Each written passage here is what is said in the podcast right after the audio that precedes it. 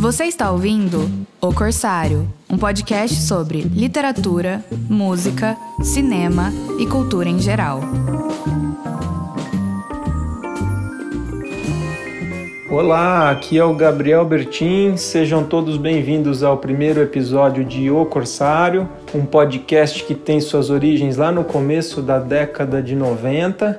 Década essa em que os seus integrantes editavam um jornal impresso vinculado à Aliança Francesa de Londrina, que discutia temas como literatura, música e cinema. E agora, mais de 30 anos depois, voltamos nesse novo formato.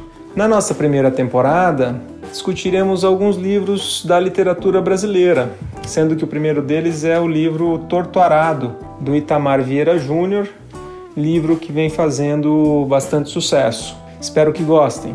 Olá, aqui é Alan Thomas Olá, eu sou Antônio Augusto. Aqui é Luiz Velevic.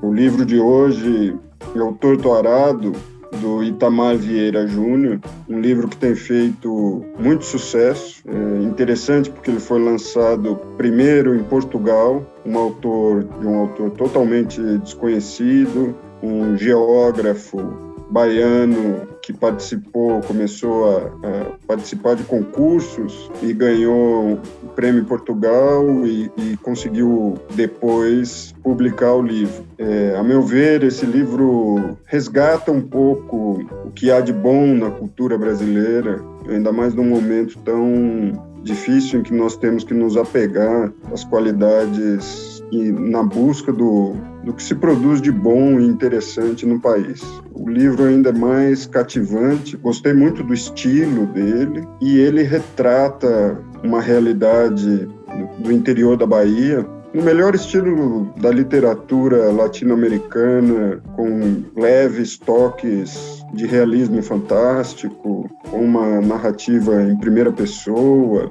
é, numa linguagem muito, a meu ver, muito agradável.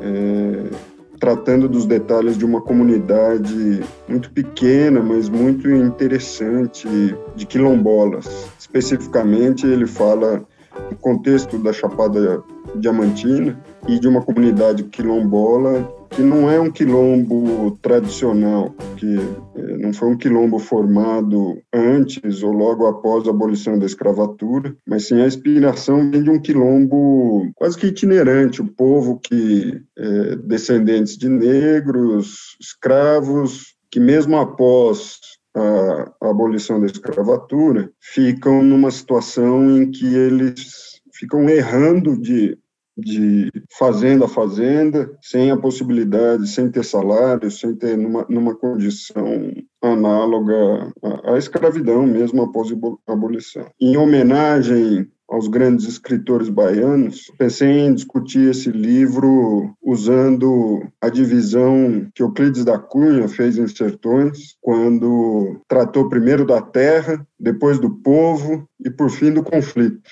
Então, nessa Nessa inspiração, começo aí com vocês. Vamos, vamos começar a ouvir as impressões de vocês sobre, sobre essa terra. O que vocês acharam da terra que Itamar Vieira Júnior retrata em Torturado? Bom, eu, eu achei interessante esse, esse aspecto, porque hum, eu nunca fui a essa região, fui ao sul da Bahia e e achei é, é, muito interessante. Fiquei com vontade de conhecer e fui ao norte de Minas Gerais também, região de Teófilo Otoni e tal, mas nunca fui para cima e, e, tinha vontade de conhecer a Chapada Diamantina e ah, foi muito ilustrativo, assim, muito é, enriquecedor para mim aprender um pouco sobre a terra e as tradições e né, isso aí, claro que já vai embrenhando em outras coisas, dimensões da tua da divisão que você propôs, mas eu sabia muito pouco, por exemplo, sobre essa coisa do jaré, é, a própria dimensão do, do sertão e do, essas itinerâncias. É, eu não, não tinha não tinha essa dimensão. É, sei lá, meu imaginário assim era uma, uma, uma mistura de vidas secas e, e grande sertão veredas assim na minha cabeça. Isso aí fez um nicho especial, eu achei, eu achei bacana. É, eu acho que o jaré é uma coisa peculiar da região, né? Mas talvez se você tirar o jaré, estou tentando me lembrar de alguma outra peculiaridade, você conseguiria imaginar isso em vários outros lugares do país, né? Principalmente em outros lugares do é. próprio Nordeste ou norte de Minas, ali no Jequitinhonha. Então, enfim, é, é verdade. É. Ele, ele se Ou passaria... no próprio, no próprio Goiás, né? Assim, uma, uma... É, talvez isso, no Tocantins, é, né, no, no, Pará, enfim, Pará já começa a ter mais floresta amazônica ali, já, já mudaria um pouco, mas ali toda essa região nordeste, tirando o Jari, que talvez seja algo específico, peculiaridade da, desse lugar, o cenário poderia ser de outro estado. E tem uma peculiaridade também da questão do tempo, né? Que a gente não sabe exatamente onde, em que momento se passa, né? Que é uma, o livro não, não é datado, né? É. Assim.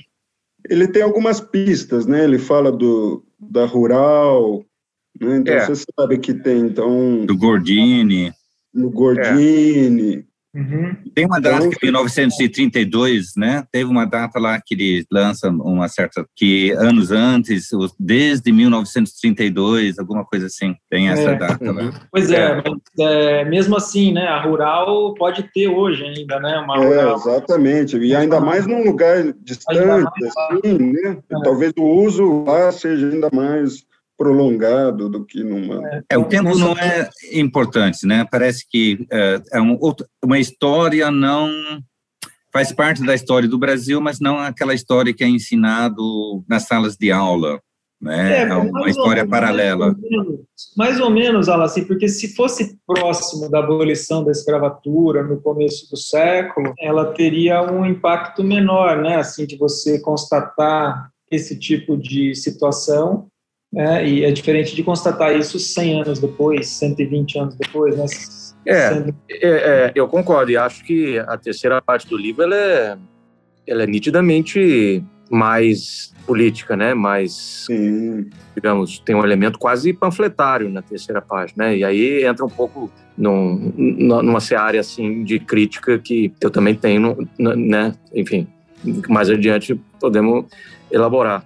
Mas eu acho que tem essa dimensão que, de certa forma, quer fazer chegar aos dias de hoje, né? É como o Gabriel falou, que as situações absurdas se eternizando até chegar num desenlace que sequer é moderno, né? Então, eu acho até, voltando, né, a Terra, assim, só para...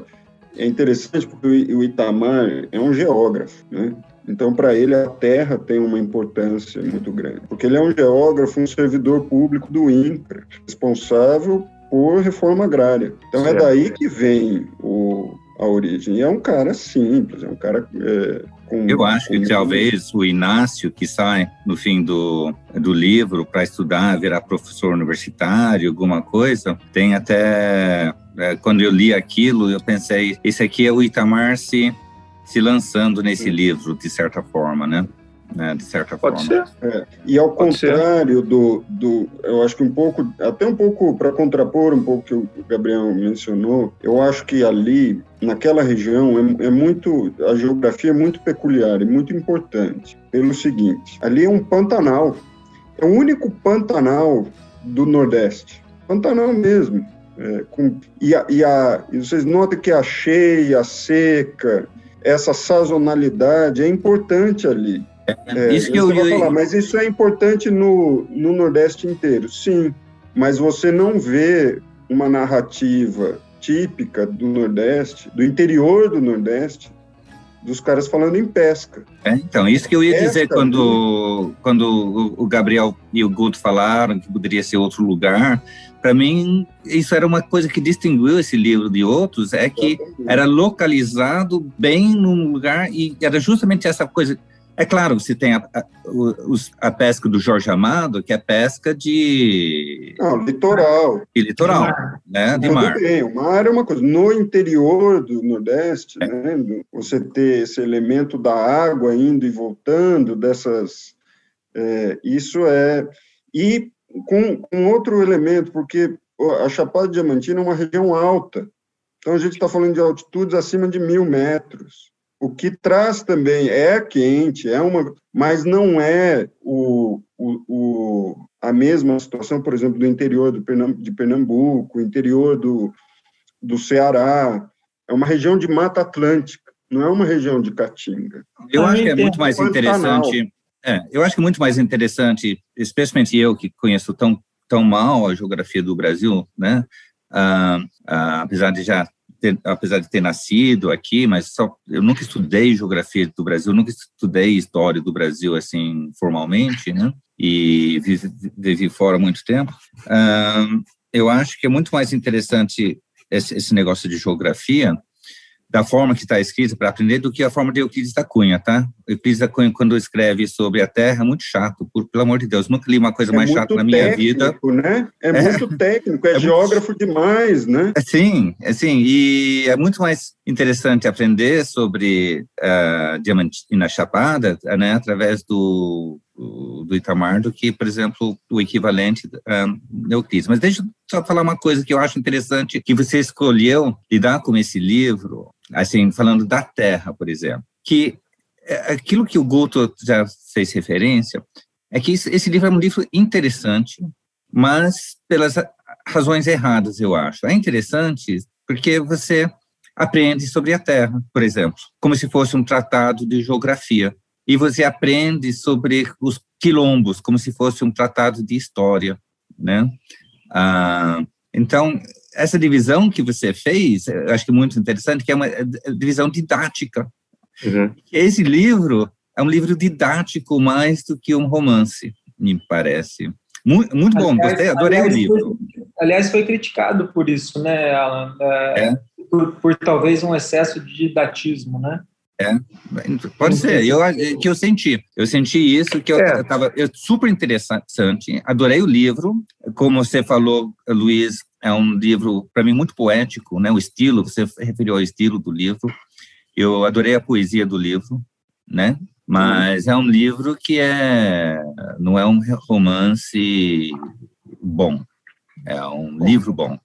Aproveitando Excelente. Pra aproveitando para falar disso, já, né, que já que o assunto veio à tona, existe uma crítica daquela jornalista do Intercept, né, como ela se chama, eu vou ver aqui, Fabiana Moraes, é, em que ela troca umas mensagens com o próprio Itamar, né, no, no Twitter. Ah, é aquela que, que o Luiz mandou, né? O Luiz, ela né? diz que o excesso de didatismo incomoda, né? Bom, enfim, é, daí ela responde longamente e tal, acho que daí não, não importa muito.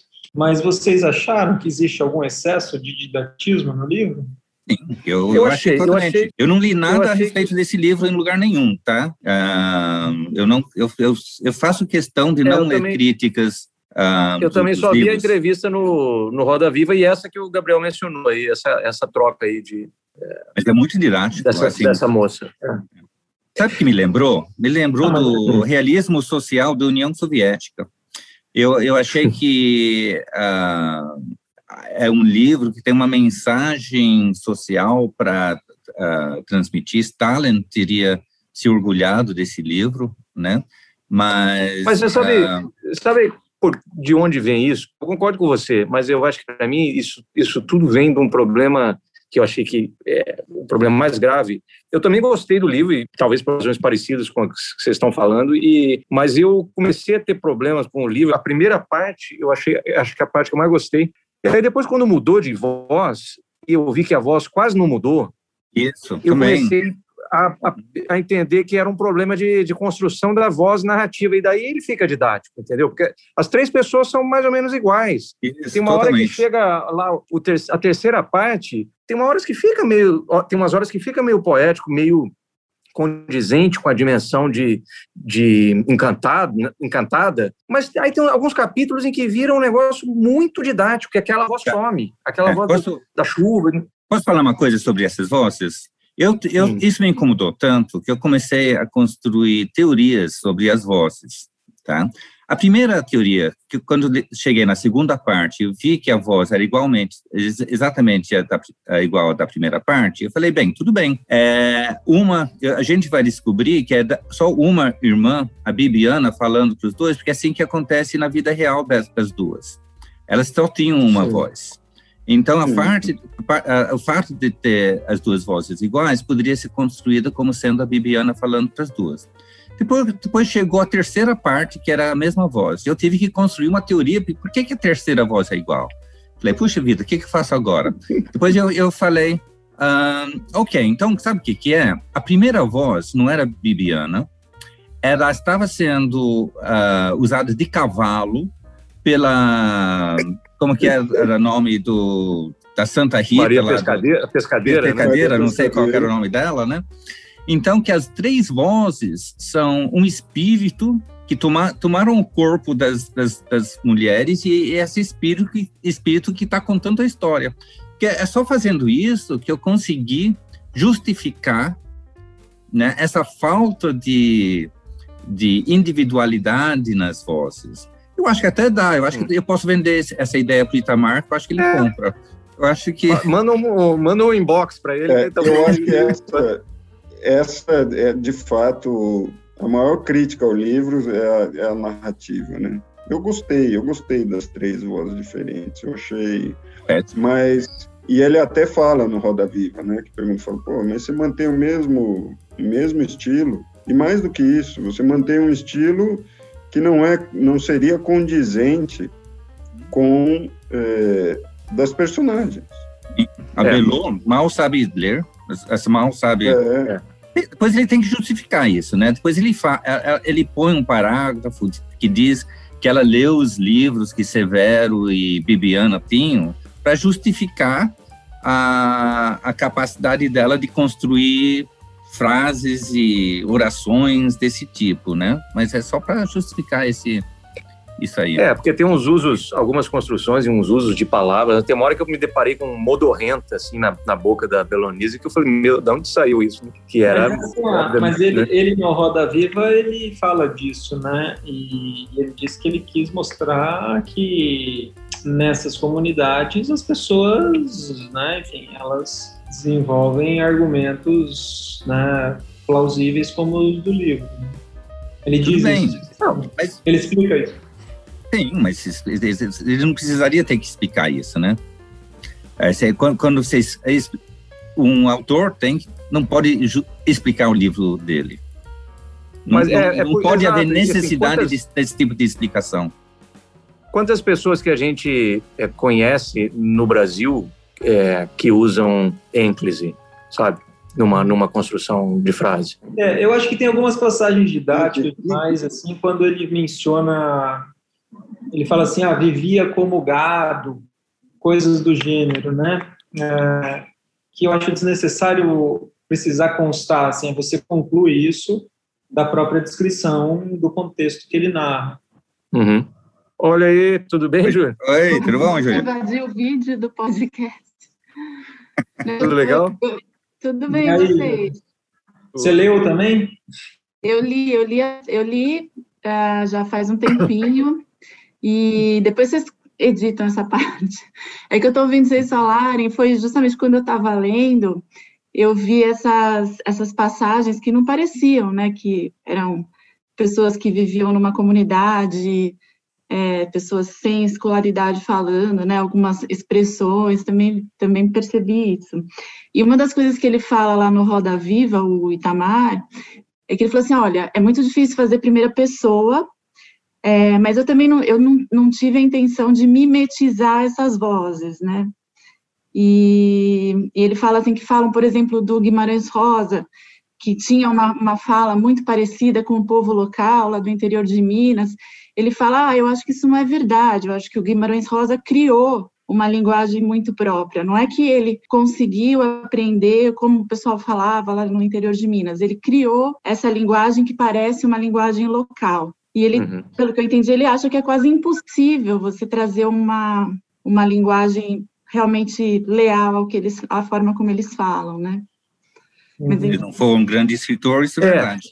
Agora, o Guimarães Rosa engana bem, né? Eu concordo com o que o Itamar falou, mas ele engana bem. E o Itamar não é. engana bem. Isso que é a diferença. Exato. Não, eu concordo plenamente. Não, é. Na verdade, é uma surpresa para mim, porque para mim, a linguagem no Guimarães Rosa é uma coisa que envolve, né? É, é. muito envolvente. Não, e, e é eu viva, achei né? que era uma é. linguagem local. Então, quando eu ouvi ele falando isso, eu falei, nossa, é, para mim é uma surpresa. Mas foi isso, eu adorei o livro, né? O livro a gente lê rapidinho, assim, mas essa questão da, da fala, é, da voz narrativa, realmente foi. Antes de eu até ler outras críticas, lendo mesmo, foi o que me chamou a atenção. Assim. É, é porque ele vai para o outro extremo, talvez, do, do Guimarães Rosa, né? É. Ele, ele fica com voz de memorando, né? Parece um grande memorando. É. Né? Uma coisa com, que mas parece que é o jeito dele, né? Ele é meio certinho. Não, Júlia, fica, é, Júlia. Ele fala um pouco assim, é. né? A gente ele, precisa de uma voz, voz da Júlia aqui. Tem, fica aí, Júlia. Eu não estava nem preparada, mas eu, eu, eu, vi, eu, eu, cheguei, eu não estava aqui, eu cheguei aqui, vocês estavam bem falando desse ponto, que era um ponto que eu até tinha comentado com o Lu. Mas fica aí, nós precisamos uh, da sua opinião. O, uh, só que eu gostaria de falar sobre essa construção, essa person a, a falta de voz individual é, tem a ver com a falta de individualidade dos personagens, me parece. Ah, então, a falta de uh, voz, me parece que tem a ver com a falta de individualidade. E a falta de individualidade tem a ver com a falta de diálogo. Né? É um livro que é narrado e não falado pelos personagens, de certa forma. Não tem conversa entre eles, né? Mas é interessante, tem dois, duas long, longos uh, fatias de, de, de uh, direct speech, né? De, de como que fala isso em português? Direct speech, de discurso direto. Discurso direto. Tem duas, duas longas passagens de discurso direto que são discursos mesmo. A Bibiana, no enterro uh, do Severo, por exemplo, ela faz um discurso. E depois a Belone faz um. A Belonícia faz uma, um discurso também, depois eu acho que é ela que faz, que me lembrou que ele usa o discurso da mesma forma que Tucídides usa na Guerra do Peloponnésio. Não é uma coisa verídica, né? não, não é como se alguém falasse o que uh, de verdade, é fala aquilo que deveria falar naquela situação. Mesmo esses discursos longos são artificiais, né? Então, eu acho que isso remete, eu acho que o discurso da Bibiana é, opa, a gente vai lá, a gente apoia, a gente concorda, a gente super legal, né? Mas é totalmente artificial, né? E esse esse discurso. E é a única vez realmente que a gente vê aspas, né, quase, entre é, alguma coisa que alguém falou de verdade. É sempre, na sempre o discurso indireto, né, que é uh, usado, que é uma pena. Eu acho que um, um bom escritor de romance que tenta fazer que suas personagens vivam de verdade vai usar o discurso direto muito mais do que o Itamar usou. É, não tem essa, esse approach do, do Guimarães Rosa, né? Mas eu acho que isso não, não é um. Não sei se eu estou entendendo que você está achando isso algo como decisivo, assim, para classificar o, o livro, né, como bom ou ruim. Eu acho que é falta de técnica, sabe? É, porque de fato é muito difícil, né? É de uma criatividade, de uma inventividade, né? Essa, essa transposição para o texto escrito, né? Das peculiaridades da, da linguagem, né? É, e aí ele fez do jeito dele, né? Numa linguagem informal, assim. E parece que é o jeito dele, né? Pelo que eu vi em entrevista, ele é um cara parece. mais formal, parece. né? É. Eu notei isso também, na, na, no jeito dele falar. E... Até pelo fato dele ter é, refutado, é, de ter tido a intenção de, de fazer um, um romance panfletário, né? Ele refutou isso. Uhum. Né? É, sim. É, mas, é, mas ele disse que não, ele falou, olha, eu retratei, eu não perguntado sobre isso, até por um entrevistador, é, que eu não, não, me lembro de quem era, mas um entrevistador bastante empolgado com essa, com essa perspectiva social, ele disse, olha, eu não, eu me, eu me preocupei com os meus, em retratar, em contar uma história, em retratar a realidade dos meus personagens. Eu não tive tanta preocupação se aquela era fazia parte da, da realidade retratada, que é a realidade da formação de um quilombo, é, foi o que eu resolvi, foi a história que eu resolvi contar. Então negou, ele não refutou, ele negou aquilo, essa acusação, mas não refutou. É um, é um romance panfletário.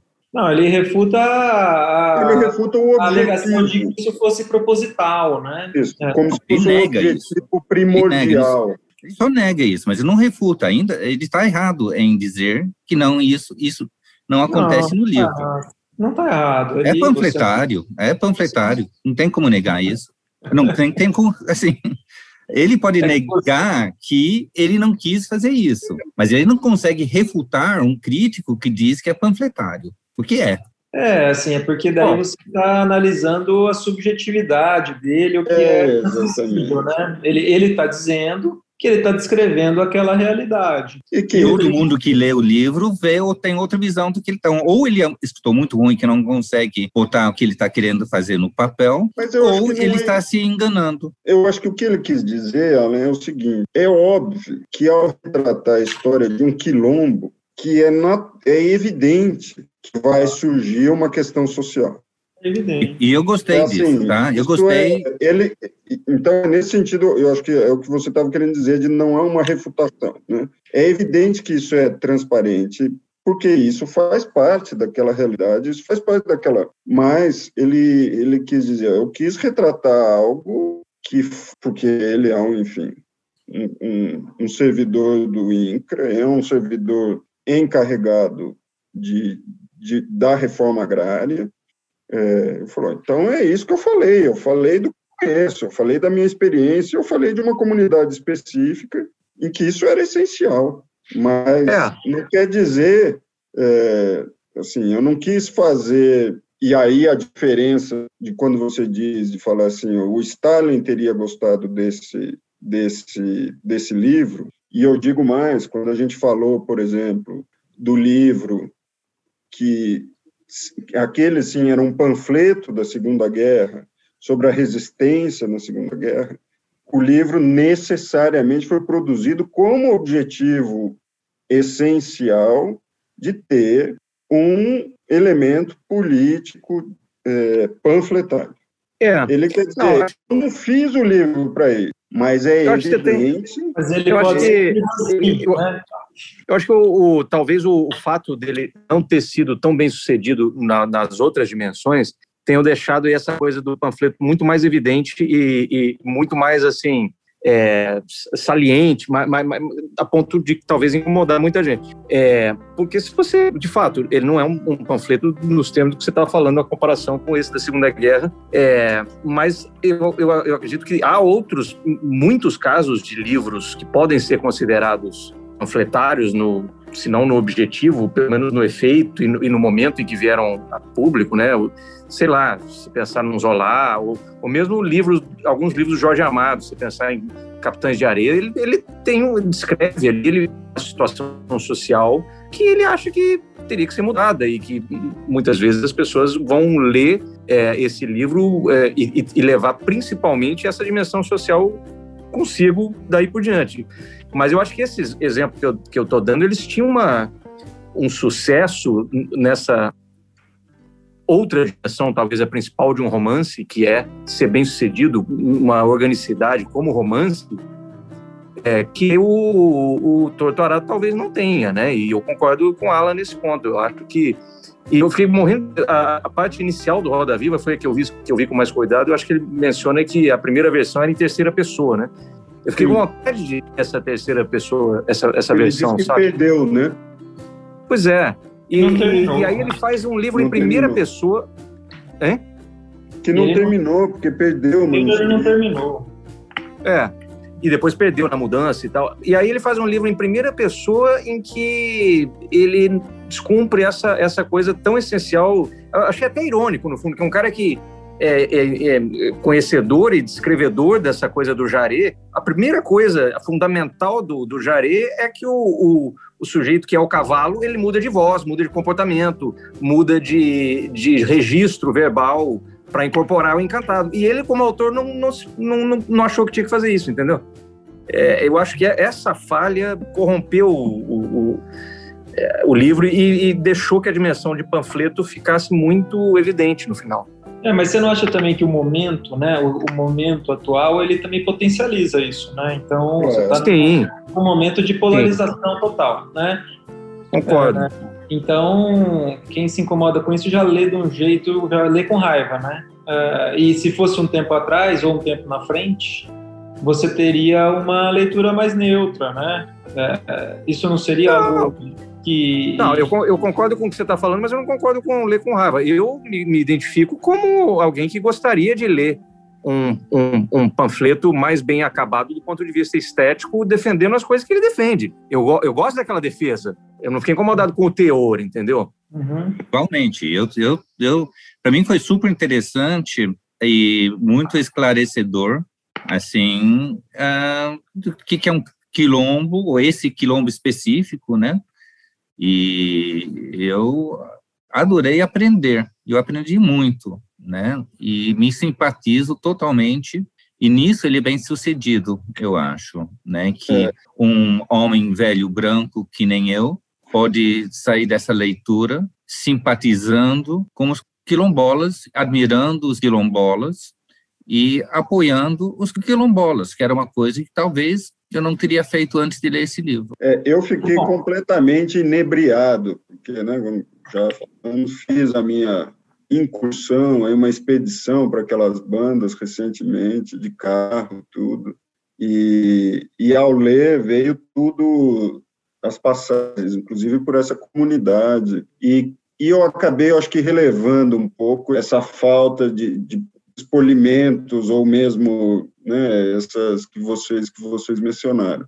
Até por estar, tá, eu acho que por estar tá passando por uma fase carente de, de pessoas que olhem um pouco mais para essas realidades, que não são realidades realmente que fazem parte do, é, do comum de hoje, da discussão da, brasileira, das pessoas. Eu acho que esse é um livro para ser adotado, até pelo caráter didático que vocês falam, é um livro para ser adotado em escola. Eu acho que as crianças têm que e ler. para nós aqui que moramos no Sul, é, né? No Sul, que não é, tem muito, essa... É um negócio meio distante, né? É. Não existe isso aqui. Então, eu acho que faz parte da formação brasileira. E, e quando ando carente dessa, de coisas, de, que, de elementos que tragam esses mexam na terra de novo, mexam no povo, nessas características, nesse elemento cultural do Jaré, que é, é muito interessante, que é, se você volta lá para o Chinua Achebe, o jeito dos caras, da, do, você vê que vem de lá, você vê que tem essa, essa continuidade na, na tentativa da preservação, isso é muito evidente, mas é, com a mistura do catolicismo e tudo, mas a gente está... É, num momento muito carente. Tudo bem, é uma concessão, talvez, ao, é, à falta do brilhantismo, né, a falta de um.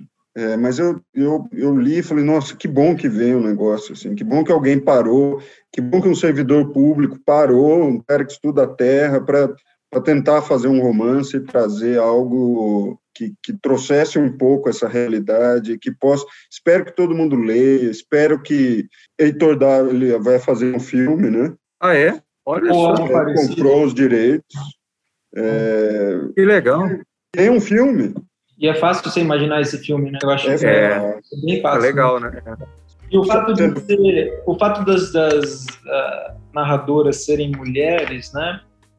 É, independentemente dessa, né, deixando de lado essas críticas que vocês fizeram, é, é interessante, né, assim, porque tem uma vulnerabilidade duplicada, né, assim, você já está, né, triplicado, você já está no interior da Bahia, você já está né, num, quilombo, num quilombo ali, numa região não, né, enfim, a pele já, já, já, já, torna a vida mais difícil e ainda as, as narradoras são mulheres, né, todas elas. Eu achei bacana isso.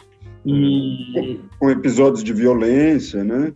De apanhar o marido recorrente, né? Então, isso potencializa, né? A, a, visão delas é diferente da visão do marido delas, né? Do, do companheiro. Seria diferente, né? É, Talvez, é, eu, isso, que... talvez isso faça parte também um pouco do panfletarismo, né, desse, desse, desse livro, né? Eu acho uh, que a realidade mostra a realidade Eu acho que isso que Itamar fala. Não, eu só estou mostrando a realidade da coisa como é. A gente sabe que o machismo selvagem faz parte da vida de muito, muitas. Uh... Mas, mas, se trata de tema desse, já é panfletário? Eu, eu só estou é, tentando entender assim, o que é panfletário. É, tratou do tema, já é panfletário? Ou esse livro tem alguma peculiaridade a mais eu que torna ele. Eu acho que quando trata o tema, você já está chamando de, de panfletário, tá? Eu acho que o, o, os temas sociais têm que ser incorporados na, na ação, no diálogo, têm que ser vistos, mas precisam ter sentidos pelo coração e não visto com o cérebro, né, num bom romance. Uh, era tudo óbvio demais nesse livro, né? Mas é que a realidade... O coração do livro está no lugar certo nós apoiamos a visão dele em tudo que ele faz, mas ele não consegue transformar isso em literatura boa. Ele consegue transformar em mitologia boa e em poesia boa, mas não em romance bom. Pois é, mas é que a realidade ali ela é tão agressiva uh, que a simples descrição dela ela leva automaticamente a essa ideia de panfleto, né? Na definição que você está dando, eu não consigo imaginar assim um, uma habilidade do escritor que tornasse isso algo mais sutil, né? Algo que você sentisse mais a partir de, né, de indicativos menos evidentes. É Machado e Tolstói. É, eu acho que talvez sei, eu estou pensando aqui agora. Mas aí, mas aí tá, poxa, mas nós vamos ficar descendo o pau no cara porque ele não é o Tolstói. Não, assim, eu não estou descendo o pau é no cara. É muito exagerado. Eu, eu, ele escreveu um livro ótimo que eu gostei de ler, recomendaria para qualquer um. Eu só estou dizendo que eu acho que não é um romance. É, eu, eu, eu, não, eu não sei se eu chegaria a dizer que não é. Eu, eu acho que é um romance com problemas. Assim. E mais uma vez eu, eu volto a, ao, ao, problema do contraste. Assim, né? se, se, se tivesse tido um pouquinho mais de, de êxito na, na nos, nos, nos, objetivos e características típicas de um, de um romance, talvez as outras coisas tivessem passado, passado mais despercebidas, assim, na, no crivo é, de um Alan, assim, né? é, o que eu quero dizer com isso é... De qualquer livro, né? É, exatamente. E, o livro ele compara e, com o que faz. Não, e uma, e uma, tem sempre uma referência clássica também, né? Tipo, é. Tucídides aí e tal. É. Mas eu acho que é, é, essa, esse é o enriquecimento de cada um de nós nessa brincadeira aqui, né? O, mas eu, eu, eu acho que eu concordo um pouco, assim, acho que na gradação, assim, no espectro que nós estamos acabando traçando, eu fico um pouquinho quase chegando lá, assim, mas eu, eu vejo de onde ele está tirando isso. Eu acho que o fato, sei lá, é, de num livro inteiro que perpassa várias, cuja narrativa perpassa várias gerações, você só ter duas figuras masculinas que são razoáveis. Uma é o pai das narradoras, e outra é o Severo, que vira um líder político, já meio que esquematiza a cabeça do autor, né? demonstra onde é que estava a cabeça do autor na hora de escrever o livro. Né? Eu, eu acho que não é muito razoável você achar que, ao longo de tantas gerações, talvez ele conseguisse atenuar isso, dando voz a um, a um personagem masculino em algum momento. Mas é, eu, eu, eu achei um pouco estranho isso também, né? Que tipo, o, homem está na história basicamente para tomar cachaça e fazer cagada, né? Que é verdade, né? Fora o, fora o Zé, nós o Zé deve ser verdade ali, né? Então é. Tem um Pode ser que seja verdade. verdade isso, né? Então eu, acho que eu, eu já estou aqui falar, pensando no meu gin tonic, já está a hora, o bar aberto, está a hora do gin tonic aqui. E o, o, livro, mudando um pouco de assunto, bom, nós já seguindo a divisão do Luiz, a gente já falou do povo bastante até, né? Já, já passamos para a segunda etapa. O, o livro começa com uma citaçãozinha ali do Raduan Nassar, né? E eu não sei se o livro não é parecido com, com, com Lavoura Arcaica, a não ser por esse, por esse aspecto mais rural, né? Mas apesar de não ser parecido, para mim sempre eu, eu, eu, durante a leitura várias vezes comparei um pouco. É, eu não sei se isso aconteceu com vocês também, apesar de ser um contexto diferente, né? Faz muito tempo que eu li o Raduan, para falar a verdade. Eu não conseguiria fazer isso sem ler de novo. É, o do Raduan, a, família tem mais, é mais rica, né? Classe média, talvez classe média alta. Tem um conflito familiar que é muito diferente do conflito do livro, do, do, do torturado. Uh, assim, eu prefiro muito mais o Lavoura Arcaica, embora também tenha gostado desse. E eu não sei se vocês, enfim, talvez não faça nem sentido fazer a comparação, né? Mas uh, eu, eu acabei fazendo involuntariamente. Ah, ele diz que, inclusive, é, até pela citação, é uma referência importante para ele, né?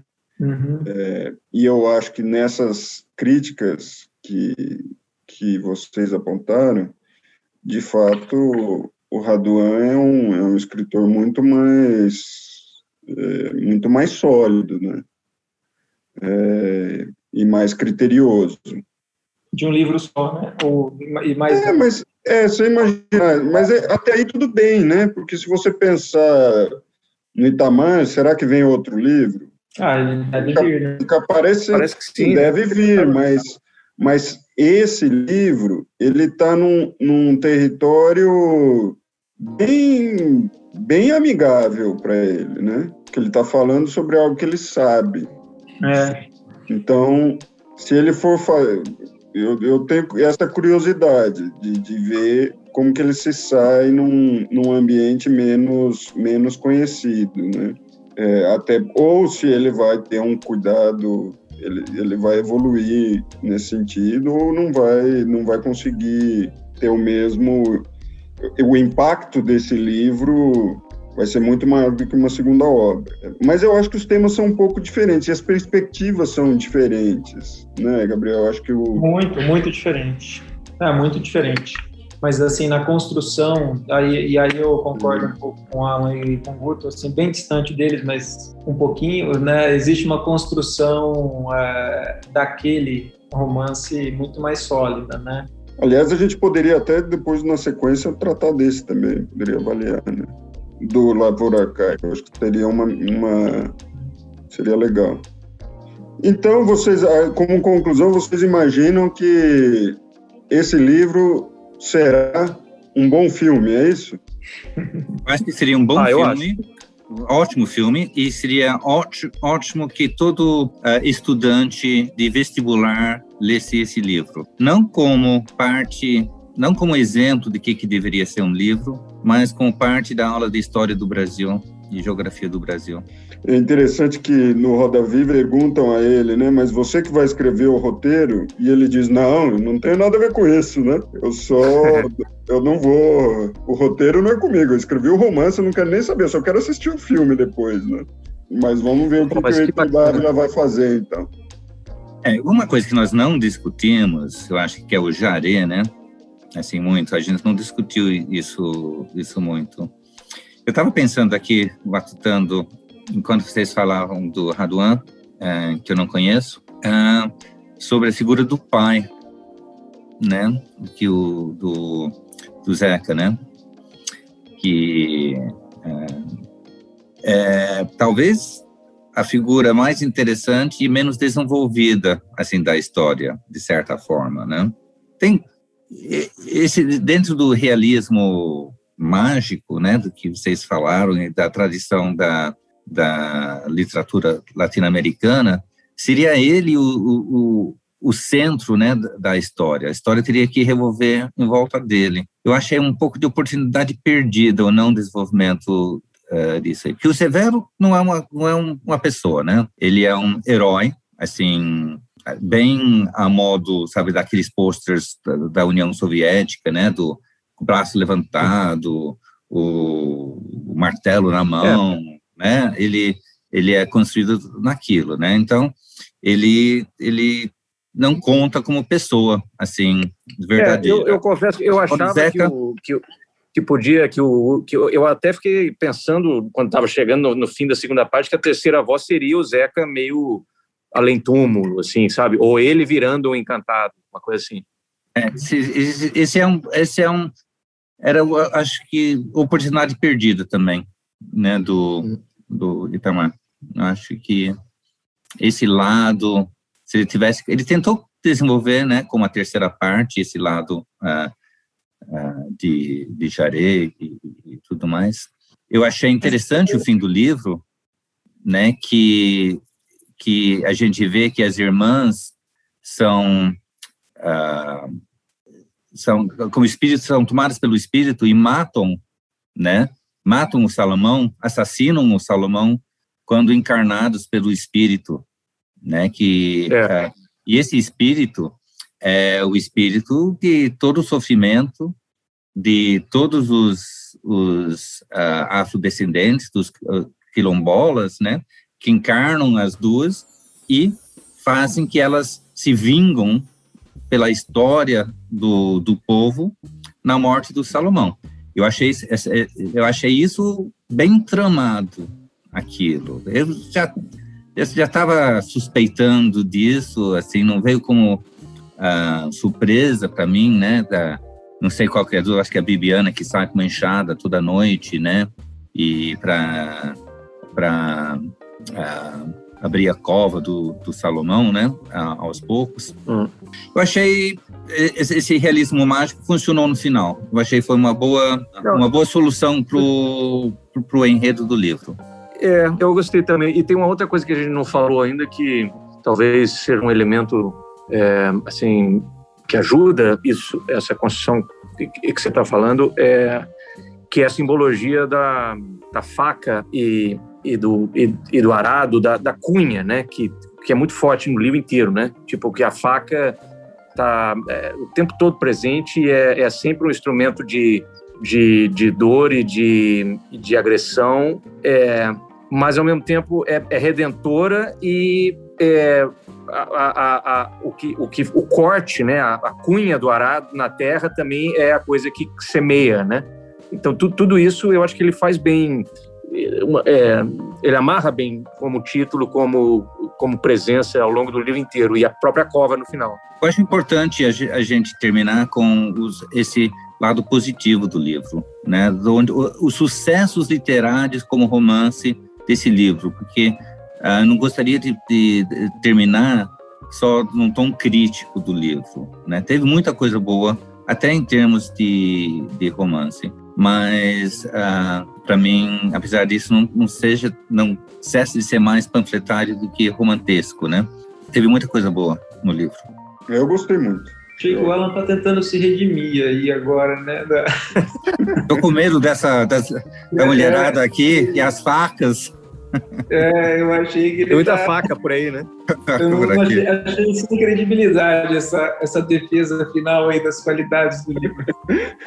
Não, mas eu acho que você não gostou, gostou, gostou, do fim do livro? Você não achou que foi uma solução a encarnação ah, da né, nas duas desse espírito que leva a, a, a vingança sobre o, Salomão? Acho que gostei, acho que gostei. Né? Uhum. Um Achei bacana. Desenlace. É. Ok. Maravilha. Então, encerramos esse episódio e que vem o próximo.